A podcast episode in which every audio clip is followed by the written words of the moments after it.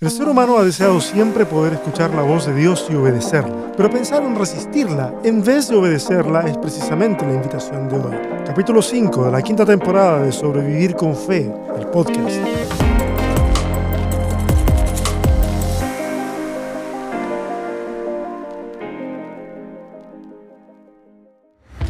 Bienvenidas y bienvenidos a un nuevo capítulo más de Sobrevivir con Fe, el podcast. Este es el capítulo 5, como lo dijimos hace un rato, capítulo 5 de la quinta temporada.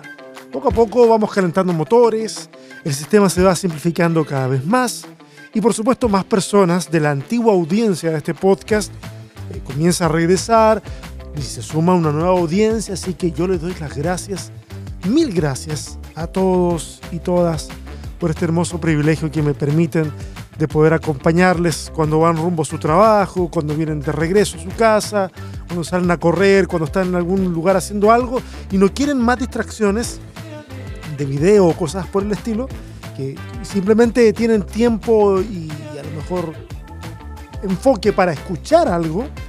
Entonces el podcast puede ser una buena compañía. De hecho, esa fue una de las, de las cosas que me hizo decantar en volver solamente al audio lo simple a veces nos ayuda a enfocarnos mejor. Y, bueno, esa es la idea, básicamente. Gracias a todos y todas. Quiero hacerte una pregunta.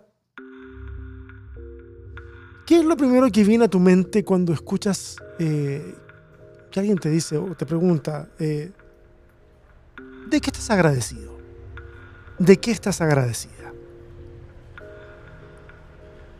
¿Qué viene a tu cabeza? Mira, querida familia de sobrevivir con fe, les hablo especialmente a los que transitan por los sinuosos caminos de la deconstrucción. Quiero decirte que la gratitud es una disciplina espiritual que por años, por años, me ha salvado la vida. Es simple, es práctica y puede poner las cosas en una perspectiva tal que te permita mantener la esperanza, las ganas de vivir y puede ser el agua que te devuelva la sonrisa en este tiempo que a veces se siente como un gran desierto. No, no es de eso de lo que vamos a hablar hoy. Es un tema bastante más escabroso de lo que voy a hablar hoy, pero quería, quería sacarme este deseo de decirles, oye, a pesar de que las cosas eh, a nivel de, de, cómo nos, nos, repensamos y nos replanteamos la fe, eh, pueden, a pesar de que eso puede producir angustia, me consta, me consta que esa es una emoción bastante frecuente en, estos procesos, eh, quería decirles entonces de que no pierdan de vista que un corazón agradecido puede ser una, una medicina en medio de estos tiempos. Hace un par de semanas alguien me escribió preguntando sobre mi perspectiva relacionada a escuchar la voz de Dios. Y tal vez alguno o alguna recuerde que la semana pasada dije que este era un tema que merecía capítulo aparte. Pues bien, este es el capítulo. En este capítulo es donde quiero más o menos hablar de, cuál es mi percepción, cuál es la idea, cuál es mm, el concepto que, que está detrás de mí cuando hablo de escuchar la voz de Dios. Es un tema, en todo caso, que ya he tratado eh, de alguna manera en varios capítulos. O sea, digo, cada tanto alguna reflexión, alguna reflexión sobre este tema en específico aparece, se cuela, se escabulle entre las cosas que hablamos. Pero corríjanme algunos de los que han escuchado, auditores antiguos. Yo al menos no recuerdo haber hablado del tema de manera directa y dedicada. Si estoy equivocado, por favor háganmelo saber y, y puedo hacer referencia a ese otro capítulo que puede de contener cosas de las que no voy a hablar hoy y a lo mejor a alguien sí le puede servir ese capítulo, incluso más que el capítulo que estoy grabando hoy. Hablar sobre escuchar la voz de Dios está muy ligado a hablar eh, sobre la voluntad de Dios. Así que si ven que paso de una cosa a la otra sin aviso de por medio, es porque en la experiencia cristiana estas dos cosas están muy estrechamente entrelazadas. Me explico. Quiero explicarme un poquito. Escuchar la voz de Dios es escuchar la dirección de Dios respecto de algo y entonces de alguna manera es escuchar la voluntad de Dios ¿ok? Cuando alguien dice, escuché la voz de Dios, no se está refiriendo a que escuchó conversar a Dios con otra persona o escuchó a Dios conversando consigo mismo en un soliloquio o cantando en la ducha.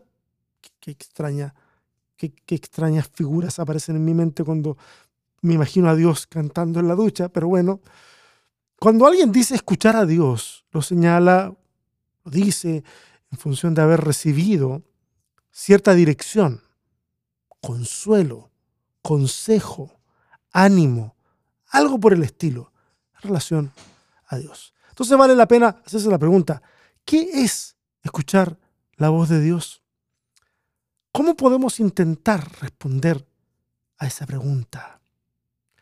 Creo y, aquí, aquí voy tirando mis pensamientos. ¿ah? Yo creo que aclarar de dónde sacamos la idea, nuestra idea de escuchar la voz de Dios, puede ayudar a comenzar, puede ayudarnos, puede ayudarnos a comenzar a entender este tema. Si respondemos eso, vamos a entender un poco mejor a lo que nos referimos cuando hablamos de escuchar la voz de Dios. ¿ok?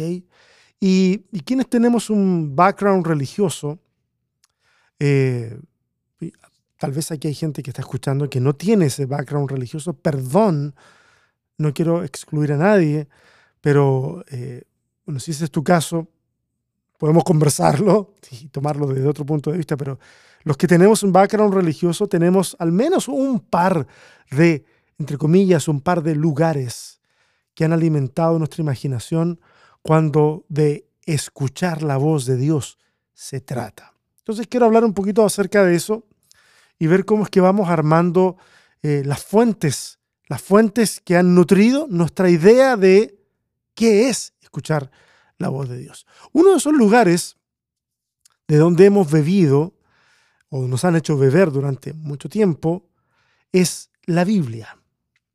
La Biblia es el libro en el que encontramos de manera directa, sin rodeos, sin, sin esconderlo, sin eufemismo, sin nada, encontramos a Dios hablándole al ser humano de manera directa.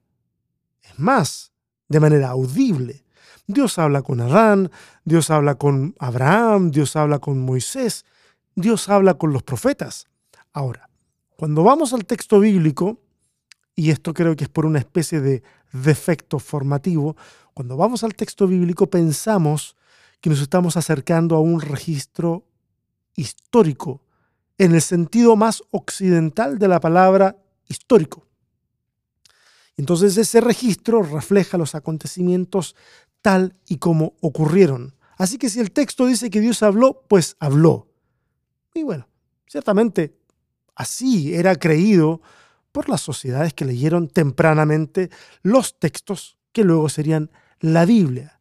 ¿Ok? O sea, si la persona leía o escuchaba ese texto que decía que Dios dijo algo, bueno, exactamente eso era lo que, lo que imaginaba Dios hablando. ¿Ok? Así era creído por esas sociedades. Pero, ¿qué significa que Dios hablara en los términos que nosotros leemos en el texto? ¿Significa que lo hacía de manera audible? ¿Significa acaso, por ejemplo, déjenme tirar esa hebra, si lo hacía de manera audible, ¿significa acaso que Dios tiene cuerdas vocales que vibran con el paso del aire para formar los sonidos? ¿Significa que el aire vibra una vez que se ha emitido el sonido, el aire, la masa de aire, vibra y llega a esa vibración a nuestro sistema auditivo y entonces podemos reconstruir esas palabras. ¿A, eso nos referimos cuando en el texto leemos que Dios habla? Hoy que conocemos la ciencia detrás del sonido, esas preguntas que son preguntas que convendría hacernos. Insisto, ¿quién? A ver, me explico. Esto, que estoy hablando no es para desmitologizar el mundo antiguo, porque eso no es necesario. Cuando el texto habla de que Dios se arrepiente o que Dios tiene manos y se levanta de su trono, esos, por favor, entiéndame, esos no son antropatismos. O sea, no estamos asignando emociones humanas a Dios. Que esa es la explicación que se da muchas veces. No, no, no, es que cuando Dios dice que se arrepiente es un antropatismo. Es, le estamos ah, poniendo emociones humanas a Dios, porque Dios no, no cambia, o sea, Dios no se arrepiente, nada de eso, es, es inmutable. Entonces, para, para defender la inmutabilidad, inventamos de que son antropatismos. O si hablamos de las manos, del acto de levantarse, no, no, esos son antropomorfismos que ilustran la acción de Dios. No, no. En el mundo antiguo y para los habitantes del mundo antiguo, Dios es así. Se arrepiente, se duele, tiene manos, se mueve físicamente. Así es visto Dios en el mundo antiguo. Todo lo que yo dije antes de los antropatismos y antropomorfismos son, son todos inventos de nuestra teología, pero no reflejan el mundo antiguo. No sé si, si logro explicarme eh, respecto de esto. Así es visto Dios en el mundo antiguo. Ahora, cosa distinta es cuando tú o yo nos referimos de esa forma para nosotros bien puede ser un antropomorfismo si nosotros lo hablamos en esos términos, pero el mundo antiguo ve a Dios así. Digo, ah, lo digo, no lo digo. Hasta la llegada de la era espacial, ¿ok? No había mucho problema en entender de manera literal que Jesús haya ascendido al cielo luego de su resurrección. Pero, ¿qué es ascender en términos cósmicos? En donde en términos cósmicos no hay arriba ni abajo. ¿Ok? Ese ascender solo puede ser entendido desde un punto de vista terrestre, tomando la Tierra como, como referencia y la Tierra casi casi como el centro de todo. ¿A dónde sube Jesús? ¿Qué tan alto llega? ¿Significa eso que el cielo está en algún lugar allá afuera, pasado la estratosfera? ¿Será dentro de nuestra galaxia? ¿Será fuera de la galaxia? Y evidentemente me estoy yendo por las ramas, ese es otro tema. Pero eh, empujo esa lógica o tiro esa hebra de la lógica porque al parecer, cuando, al parecer, cuando leemos el texto bíblico, somos absorbidos por una cosmovisión premoderna frente a la cual parece que nos sometemos con mucha facilidad, sin cuestionar las implicaciones que tiene afirmar una cosa de la forma en que la estamos afirmando. Y claramente, claramente me siento inclinado a pensar que expresar en el texto que Dios habla con tal grado de claridad, porque Dios habla con un grado de claridad impresionante en el texto bíblico, al punto de que sostiene diálogos fluidos, e ininteligibles, para mí, eso se trata de una construcción literaria que simplifica un fenómeno más complejo a fin de comunicarlo de manera sencilla a una, a una audiencia que necesita saber que Dios guió ese proceso que se está expresando en un lenguaje teológico, que Dios guió, guió ese proceso de alguna manera. Y, la mejor forma de expresarlo y de dotar de autoridad todo lo que ahí se, se va a contar después, es decir, Dios dijo, Dios habló, Dios nos mandó a hacer tal y igual cosa. El texto bíblico no está exento de las tensiones en las cuales ciertos autores dicen que Dios dijo una cosa y otro autor dice que Dios no dijo esa cosa. Para no dejarlo en el aire, Jeremías va a decir de que Dios nunca ordenó sacrificios. Y tenemos el libro de Levítico donde aparece todo el ritual del sacrificio ordenado por Dios. Esas son tensiones en el texto. Otro día vamos a hablar de tensiones en el texto bíblico, y cómo lidiar con esas tensiones, pero no es el tema de hoy. En el texto bíblico eh, incluso encuentro un pasaje en donde Dios al parecer habla, hablando de esto de que, el texto termina siendo el depositorio de, cómo interpretamos estas cosas, ¿ah? hablando de eso. En el texto eh, hay un pasaje en donde Dios, al parecer, habla y todos escuchan, no solamente una persona, que, sería, que es como, como el tipo de diálogo más, más frecuente en el texto bíblico, que Dios habla y es una persona escuchando. En este caso, todos los que están ahí presentes escuchan. Pero las interpretaciones de ese hablar no son unánimes, no es una sola forma de verlo.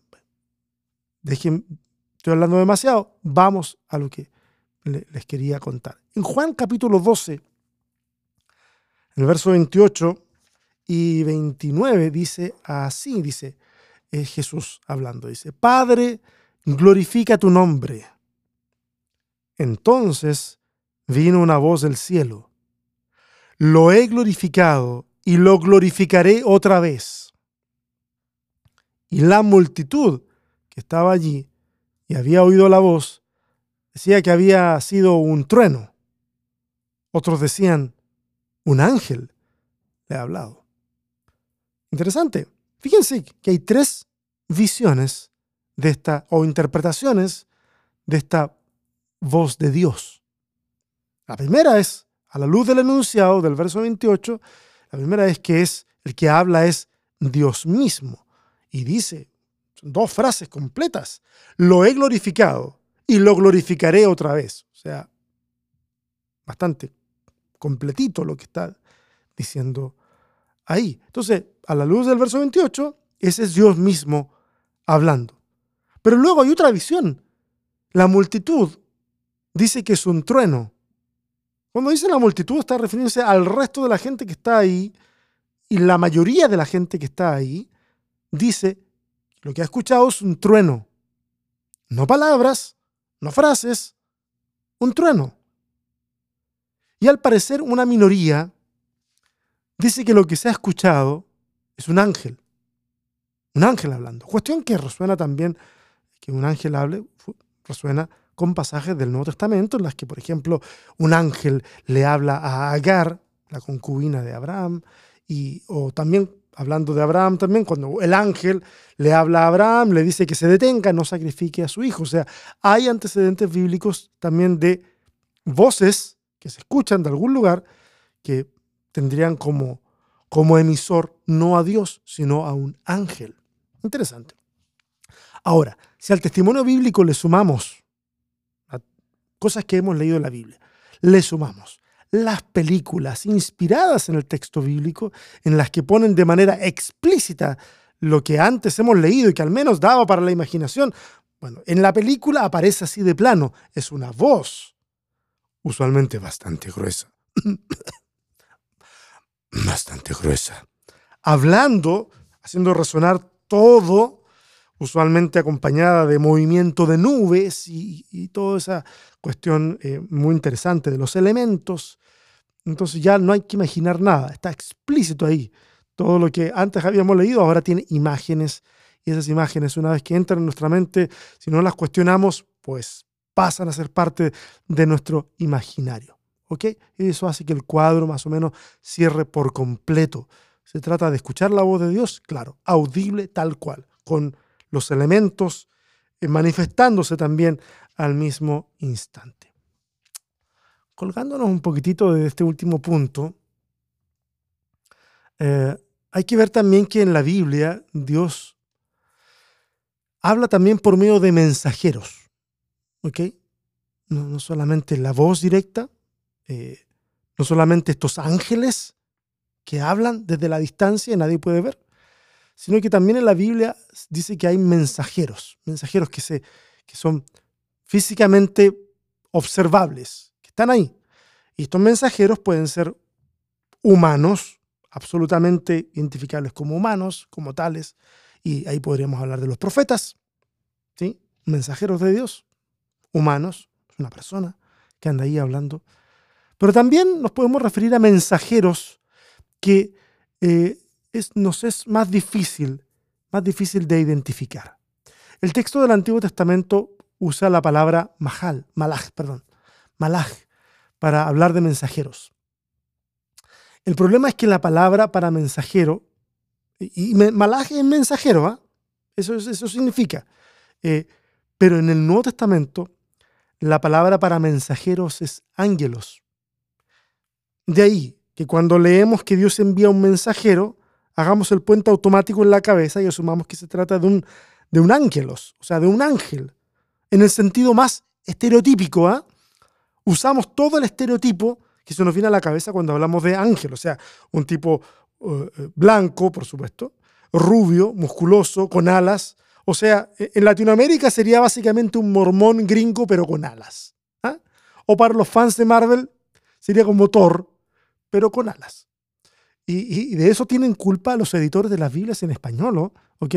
Porque para traducir malaj no usan la palabra mensajero en el Antiguo Testamento, sino que usan una palabra que es un connado griego, es un préstamo, porque dicen ángel. Ponen ángel. Y el texto no dice ángel, dice mensajero. Bueno, entonces me explico, da para confundirse. Ya con estos dos antecedentes, voz audible y ángeles al estilo de la imaginería occidental caben con mucha razón preguntas al estilo de, bueno, ¿por qué Dios no habla de esa forma con la humanidad ahora? ¿Por qué no escuchamos a Dios hablar así, de manera audible?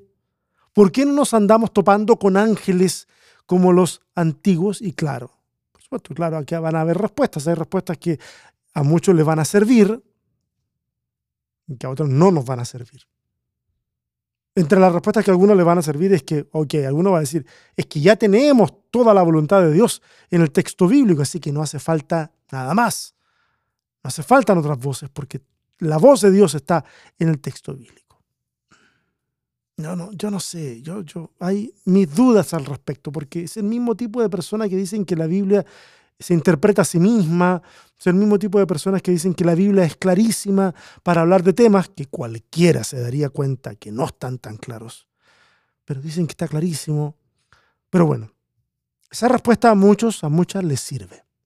O bien es que Dios ya se reveló de manera total en la persona de Jesús, o sea, ya no se necesita nada más. Y esa última respuesta me parece más interesante no, no tal vez en, el, en, la profundidad con la que se, se, suelta la respuesta, porque se suelta como una explicación de algo que busca, eh, es, una, es, es un ejercicio apologético, básicamente.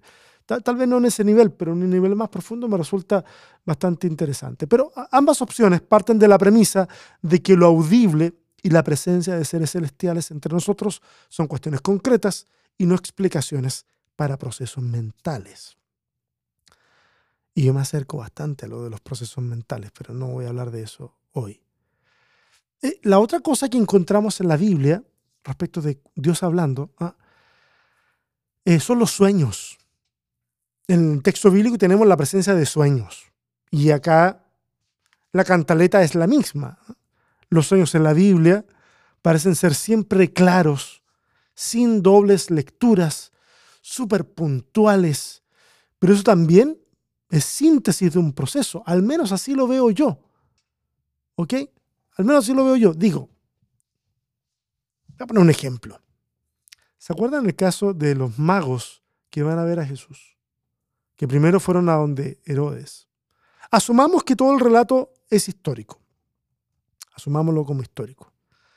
Eh, luego estos magos deciden irse por otro lado y no volver a Herodes, porque les fue revelado en sueños que no regresaran a Herodes.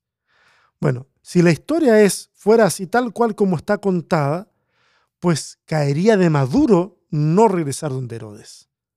Primero, porque han ido a ver al rey de los judíos, que se supone que es el sucesor del mando, y el rey no tiene idea. Por lo tanto, encontrar a ese que va a ser el sucesor, de acuerdo a esa visión monárquica, sería súper absurdo porque sería como decirle, aquí está, anda y mátalo.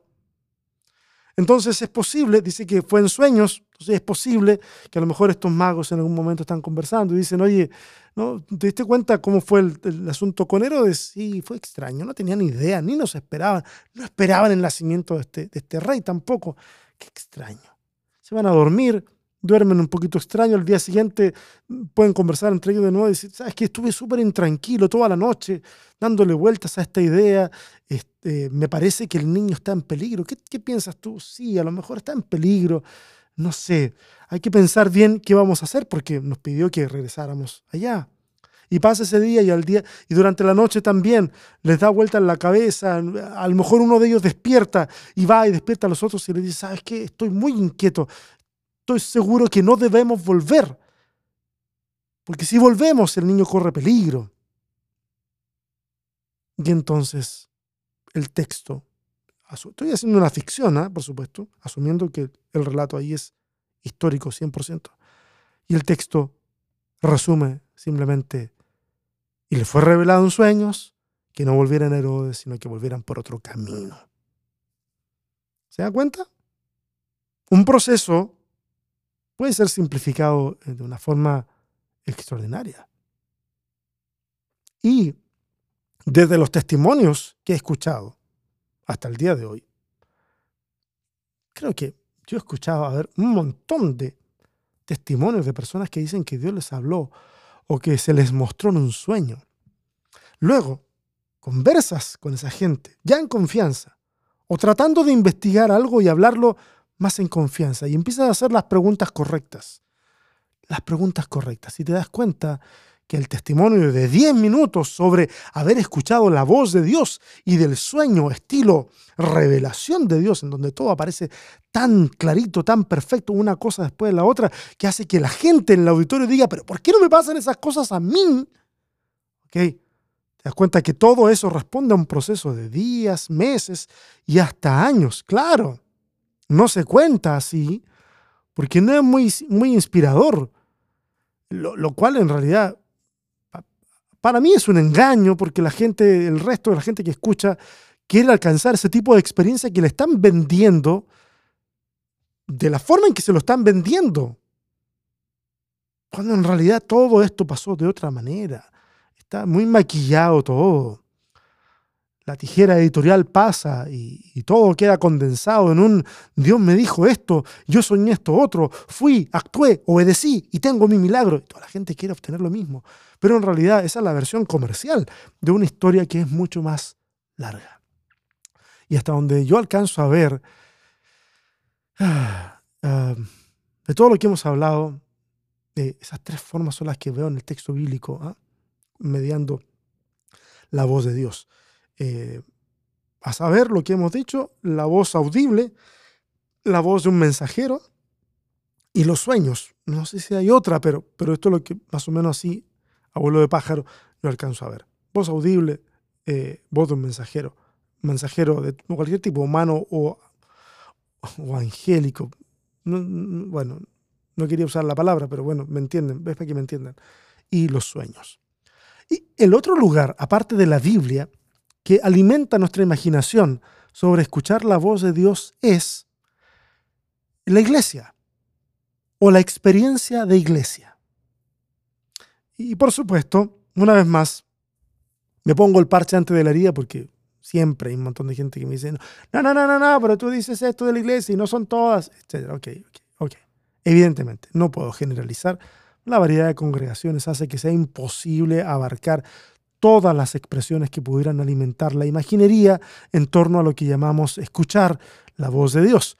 Pero quiero referirme a, Dios, a dos, a dos en particular. ¿ok? Por ejemplo, en el ambiente más carismático está el ejercicio de los dones del Espíritu, que son capacidades dadas por Dios, que Dios entrega a la iglesia y que, dependiendo del tipo de iglesia, se pueden interpretar de muchas maneras. En el mundo pentecostal se estila mucho que alguien venga hacia ti en un estado de éxtasis y te diga, así dice el Señor. ¿Les ha pasado? A mí me ha pasado muchas veces, desde niño.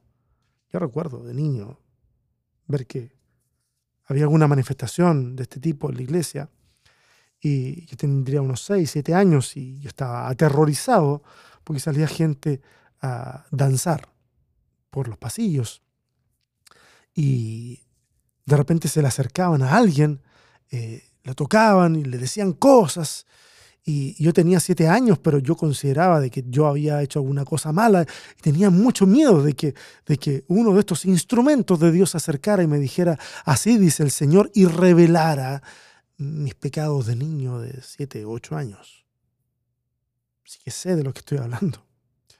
Y quiero ser lo más honesto posible. Yo he sido testigo ocular, aparte de mi testimonio así de niño de 8 años, ¿ah? he sido testigo ocular ya de más de adulto, de muchas variaciones de este, del método de así dice el Señor. una, expresión muy fuerte que inmediatamente inyecta de autoridad todo lo que salga después de así dice el Señor. Yo lo que he podido ver es que en la mayoría de los casos ese así, eh, lo digo con mucho respeto, ¿ah? pero en la mayoría de los casos, en mi experiencia, ese así dice el Señor no es otra cosa que esto es lo que yo siento que debo decirte y lo siento tan fuerte en mi corazón que de seguro es el Señor el que me lo está haciendo decir. Porque nosotros interpretamos lo que pasa a nuestro alrededor y lo que pasa dentro de nuestro corazón conforme a las convicciones que tengamos. Y si nuestras convicciones religiosas van por ese lado, así será interpretado todo lo que digamos, ah, o sea, todo lo que sintamos. Ahora, ¿cuál es la consecuencia de eso?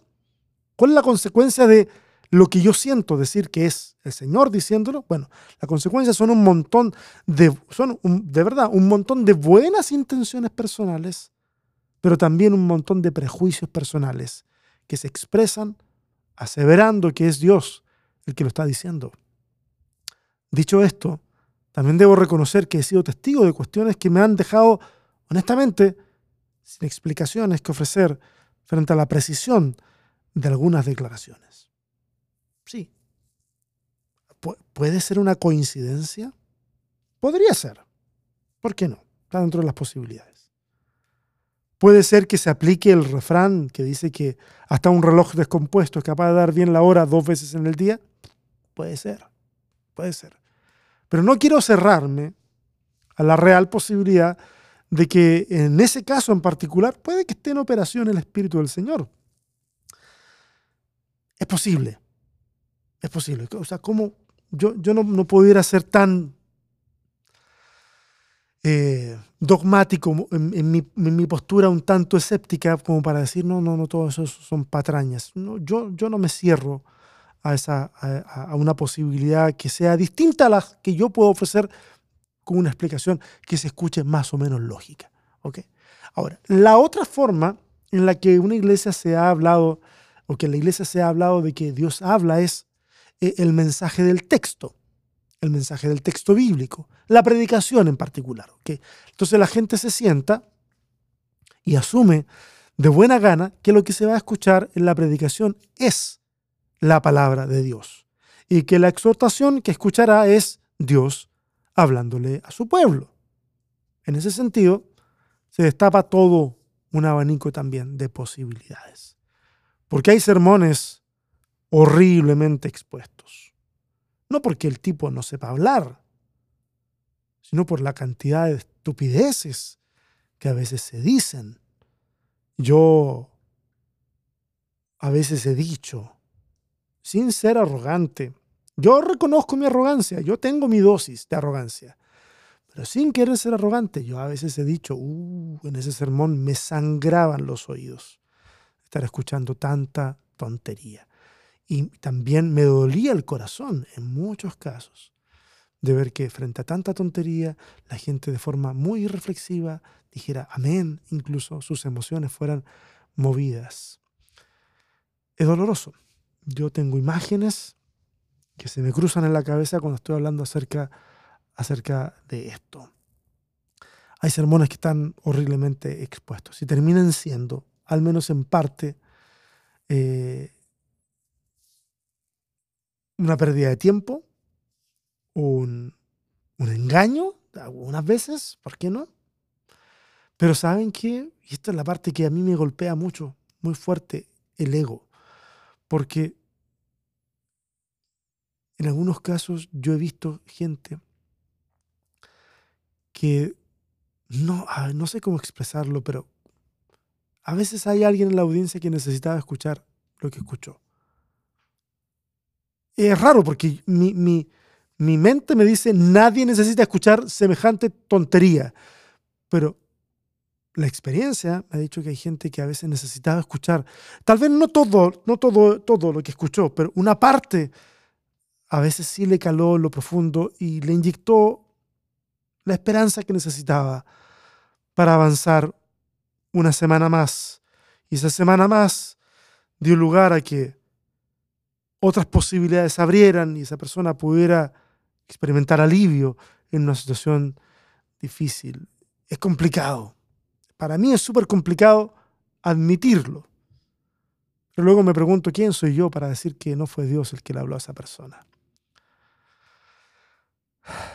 Me duele decirlo porque yo quisiera ser más agresivo en eso. pero cada vez que quiero serlo, algo dentro de mí no, no me deja, no me deja.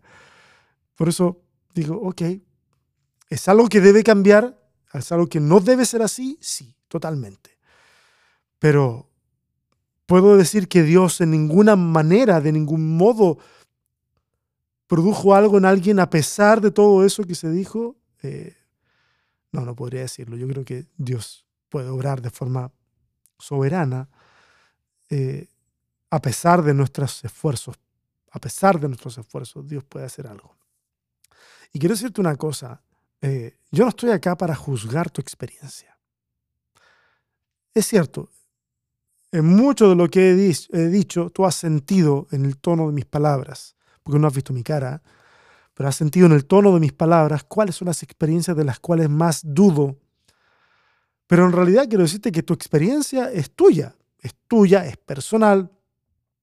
Y la verdad que yo tendría que conocer detalles de la experiencia de alguien, de ti, por ejemplo, eh, detalles que no me interesan conocer para poder tener una opinión equilibrada de lo que para ti ha sido y es escuchar la voz de Dios.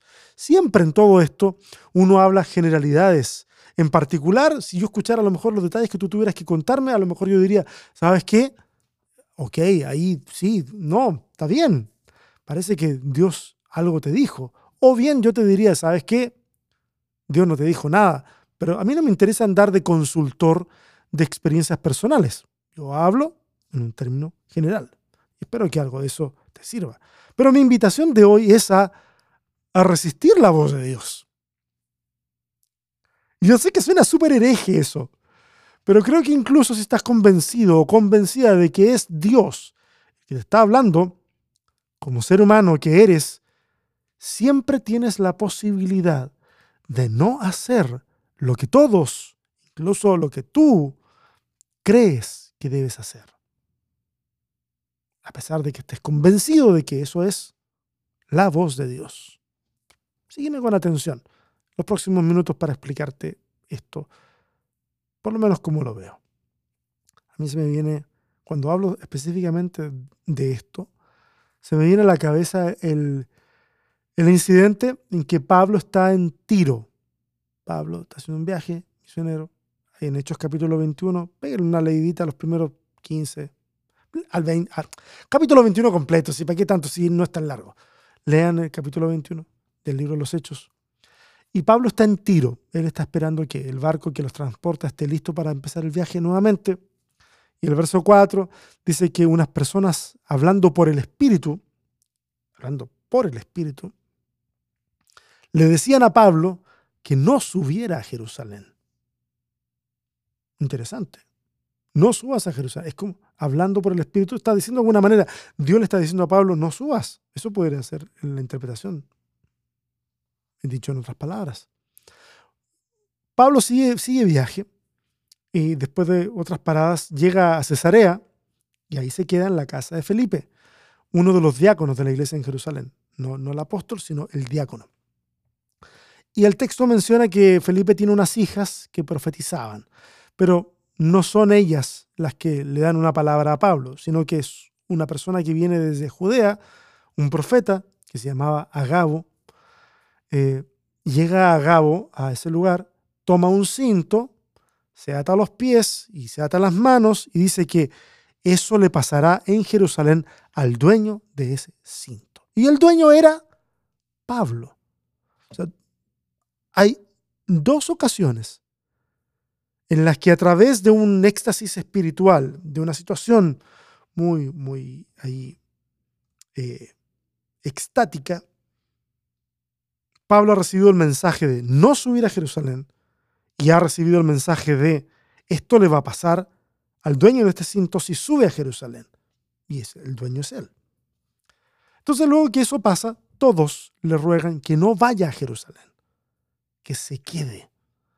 Y a esas alturas cualquiera podría pensar que Dios le ha estado diciendo a Pablo que no vaya, que se abstenga de hacer lo que iba a hacer. Pero Pablo toma una decisión. Irá a Jerusalén. Porque en sus palabras él está dispuesto a sufrir lo que sea necesario por la causa de Cristo. Eso es lo que el relato nos deja saber. Y para cualquiera, en ese contexto, el gran apóstol está desobedeciendo o al menos desoyendo la voz de Dios. Y me da mucho en qué pensar. Porque un montón de gente de repente va en una dirección, escucha a alguien que le dice, eh, así dice el Señor, cambia de dirección. Y, uno se cuestiona, bueno, no se suponía que ibas en esta dirección porque dijiste que estabas siguiendo la voz de Dios y ahora viene alguien y te dice, así dice el Señor, y cambia de dirección. Mañana va a llegar otro y te va a mandar para otro lado. ¿Cuál es la convicción? Da mucho en qué pensar. Yo me pregunto, bueno, ¿para qué queremos oír la voz de Dios? ¿Para recibir las instrucciones de lo que tenemos que hacer? Y yo me pregunto, ¿es así que funciona la vida? Yo escucho lo que Dios quiere que haga y luego obedezco. ¿Así funciona? Bueno, Pablo va a Jerusalén y en efecto es arrestado. ¿Era evitable? ¿Era inevitable? Da lo mismo. Pablo tomó una decisión con la, con la disposición de asumir las consecuencias de lo decidido. Y eso, a pesar de que ustedes saben que yo me peleo con Pablo cada tanto, eso es súper respetable. Es valiente. Y es precisamente eso lo que nosotros no queremos hacer. Nosotros, colectivo religioso, queremos que Dios decida por mí.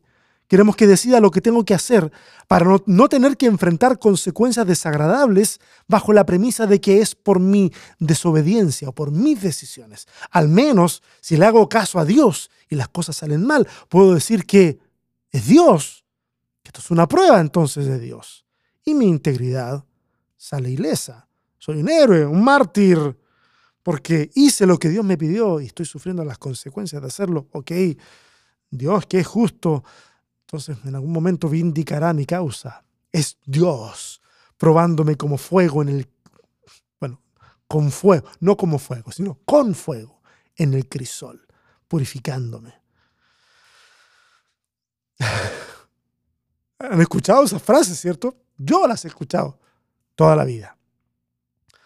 Y me sigo preguntando cosas, así como, ¿por qué le tengo tanto miedo a la toma de decisiones? Y en eso que está inspirado este camino a poder emanciparnos de la religión.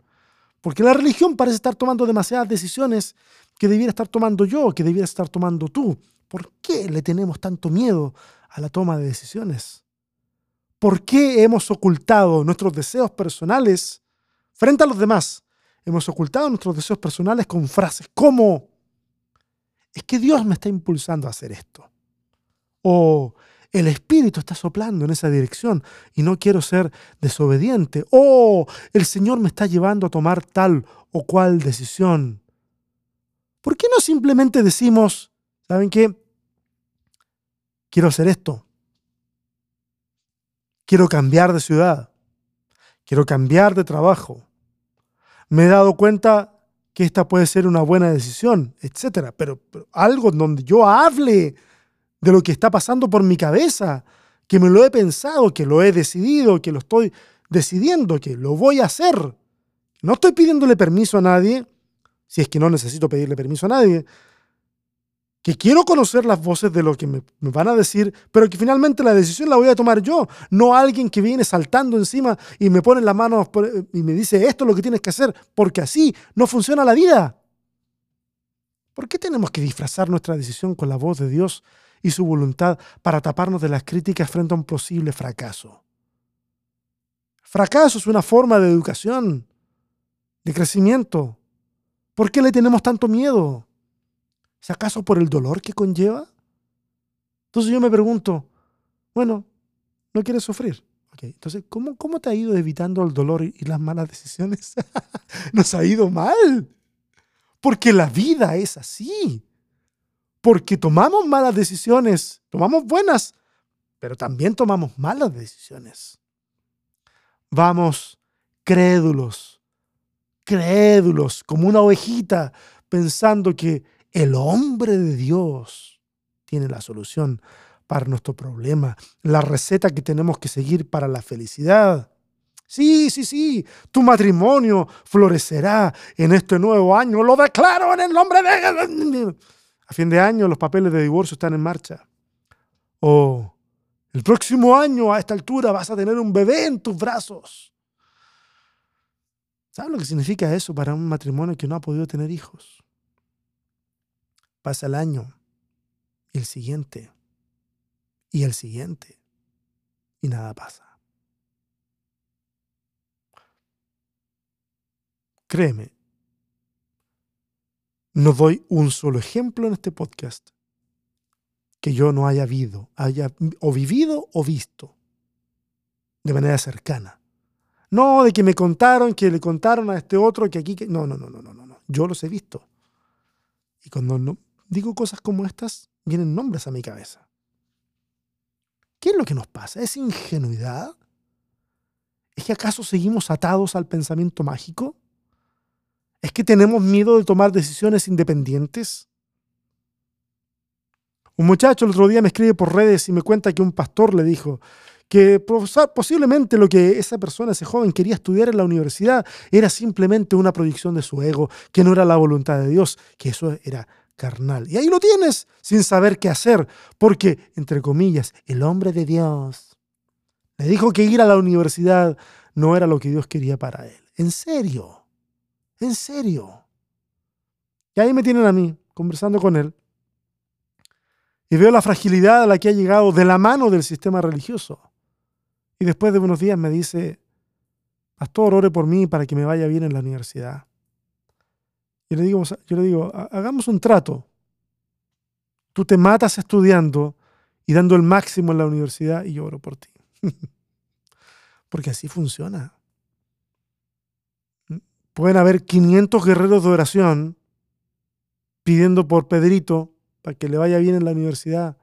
Si Pedrito se lo pasa de fiesta en fiesta y no estudia, mm, un ángel no va a venir a hacer los exámenes por él. La realidad la tenemos que moldear con esfuerzo y buenas decisiones, sin temor al fracaso, ni tampoco temor al éxito. Eso es crecer, eso es madurar, eso es ser responsable, responsable de lo que hacemos. Nuestra fe debe crecer, nuestra fe debe madurar. Debemos comenzar a actuar con mayor responsabilidad frente a lo que está delante de nosotros y que demanda una decisión. Resistir la voz de Dios o estas voces de Dios. Esa es la propuesta de este podcast. Y eso conlleva en mi mente que a veces tenemos que decir que no y darnos el tiempo de esperar. Eso significa que tenemos que abandonar eso de que esta es la oportunidad que Dios está dando. Si no la aprovechas, nunca tendrás otra oportunidad así. Probablemente nunca llegue otra oportunidad así. Es verdad. Es que las oportunidades hay que salir a buscarlas, no esperar a que lleguen. Porque, insisto, así no funciona la vida. El salmista decía, dime que no y lánzame un sí camuflajeado. Tuve que orar bastante para llegar a entender semejante nivel de poesía. ¿A qué voy? Miren, yo he estado en eventos cristianos de todos los tamaños. He presenciado como cientos de jóvenes han corrido al altar a decirle, y he estado, discúlpenme, he estado como músico, he estado como expositor y he estado sentado abajo, ¿ok? Pero en todos los tamaños de eventos. Y he presenciado como cientos de jóvenes han corrido al altar a decirle que sí a Dios, a comprometer sus vidas a su servicio. Yo mismo fui uno de ellos en algunas ocasiones, con plena convicción en mi corazón. Un día voy a hablarle acerca de cómo es que fue mi, entre comillas, llamado. ¿Okay? Eh, yo mismo fui. Ahora, ya en el ocaso de mi, de mi paso por esos lugares, pues ya no me invita nadie, yo me quedaba en mi asiento o me quedaba con mi guitarra colgando, o me quedaba mirando desde un lado. Y veía cómo todo era un manejo emocional, que en la mayoría de los casos no llevaría a nada, simplemente a más decepción. Y lamentablemente yo estaba en lo cierto, porque ya lo había visto, esto es cíclico. De los miles que vi correr al altar ofreciendo un sí a Dios para ser los próximos que Dios usaría para impactar Latinoamérica, me costaría encontrar de los miles me costaría encontrar 10 que pudieran decir, estoy haciendo exactamente lo que soñé que iba a hacer. Alguien puede decir, bueno, pero valió la pena por esos 10. No, no, no, no, es que así no es el asunto. Si yo empiezo a tirar palabras para todo el mundo, dice que de parte de Dios, con la esperanza de que a alguien le calce el zapato o a alguien le calce el sombrero. Entonces, no, así no funciona. Esto no, no, no, es dispararle a la bandada. Eso es bastante irresponsable. Si alguien lo piensa así, lo lamento, pero así no es. Y saben que cuando has crecido pensando de que, de que has sido diseñado para ese gran propósito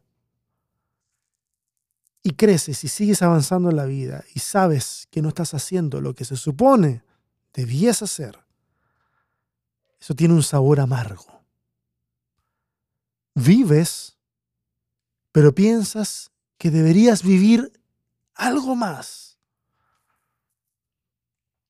Tal vez alguien le encuentre una explicación a tu situación diciendo, es que lo que pasa es que caíste en pecado. Y Dios se proveyó entonces de alguien conforme a su corazón y te desechó. Y toda una sarta de estupideces que lo único que generan es resentimiento y un clasismo religioso en donde solo hay unos pocos que alcanzaron lo que Dios quería para ellos. ¿Sabes qué? A, a ese Dios a esas voces de Dios. Hay que decirle que no. Hay que decirle que no a eso que nos han hecho creer que es la voz de Dios. Usualmente mediada por alguien que se cree de todo corazón el parlante, la bocina de Dios. Tenemos que soltar el mito de que Dios anda dejándonos pistas sueltas que debemos interpretar de manera creativa para saber lo que Él quiere decirnos. Porque ojo, cuando tienes en la cabeza de que no, no, no, es esto, todo lo que te pasa alrededor lo empiezas a interpretar en función de eso que tú crees que es la voluntad de Dios. No, no, no, mira, pasó esto, oh, no, mira, pasó esto otro. Yo siempre cuento como en tono de chiste, lo cuento como chiste porque sé que más de alguno lo contaría en serio, entonces yo prefiero contarlo como chiste y quitarle todo el aura de que, de que cuando estábamos por venirnos a, Austin, eh, eh, había un, hubo un concierto de Paul McCartney en Austin y, Paul McCartney, eh, para congraciarse con la audiencia, entonces en algún momento le pasan una bandera, la que se suponía que era la bandera de Texas, y la flamea ahí en el escenario. Bueno, la producción comete un serio error porque le pasaron la bandera de Chile, no la bandera de Texas. Y fue muy gracioso, fue un tanto embarazoso para, para Paul McCartney y para la gente que estaba ahí. Bueno, eh, seguramente entendieron la confusión, el error, pero no dejó de ser un error. Y yo me reía y decía, ah, mira, esa es una señal. ¿ah? La bandera de Chile flameando, pensando que es la de Texas, ah, eso es una señal de que entonces está bien de que yo me vaya para Austin. Obviamente, para mí, eso era un chiste. Y es un chiste. Pero hay un montón de gente que se tomaría eso con bastante, bastante seriedad. No tenemos que andar amarrando pistas por aquí y por allá para descifrar lo que Dios quiere que hagamos, para escuchar la voz de Dios, para intentar que sea audible. Dios inunda todo lo creado, inunda la vida misma porque es la vida. Está en cada relación que expresa amor porque es amor. La voz de Dios puede ser la voz de un amigo preocupado por ti, la de tus hijos diciéndote, papá, te amo, mamá, te amo. La voz de Dios está ahí cuando pasas a un lado de los que necesitan ayuda y sabes que algo tienes que hacer. La voz de Dios está cuando en comunidad abres el texto bíblico y alguien que no esperabas dice algo que te deja pensando por días y días. Si fuéramos capaces de quitarle el ropaje religioso a lo que llamamos la voz de Dios, nos daríamos cuenta que lleva hablándonos desde siempre, desde la eternidad, invitándonos a amar, invitándonos a abrazar al prójimo, invitándonos a vivir en plenitud. Esa es la invitación, esa es la voz, esa es la voluntad a la que haríamos bien. Esta vez, dejar de resistir.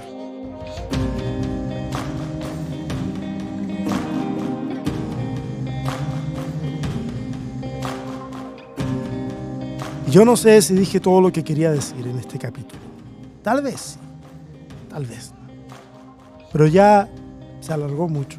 llegamos al final de la edición de hoy. Regálame un follow, un like, comparte este podcast y si tienes algo que comentar o preguntar, búscame en mis redes sociales como César Sotov, que todo junto, la última sonido de V es una V al final. Entonces ahí me buscas, todas las redes sociales me vas a encontrar así, me dejas el comentario y seguimos en la conversación.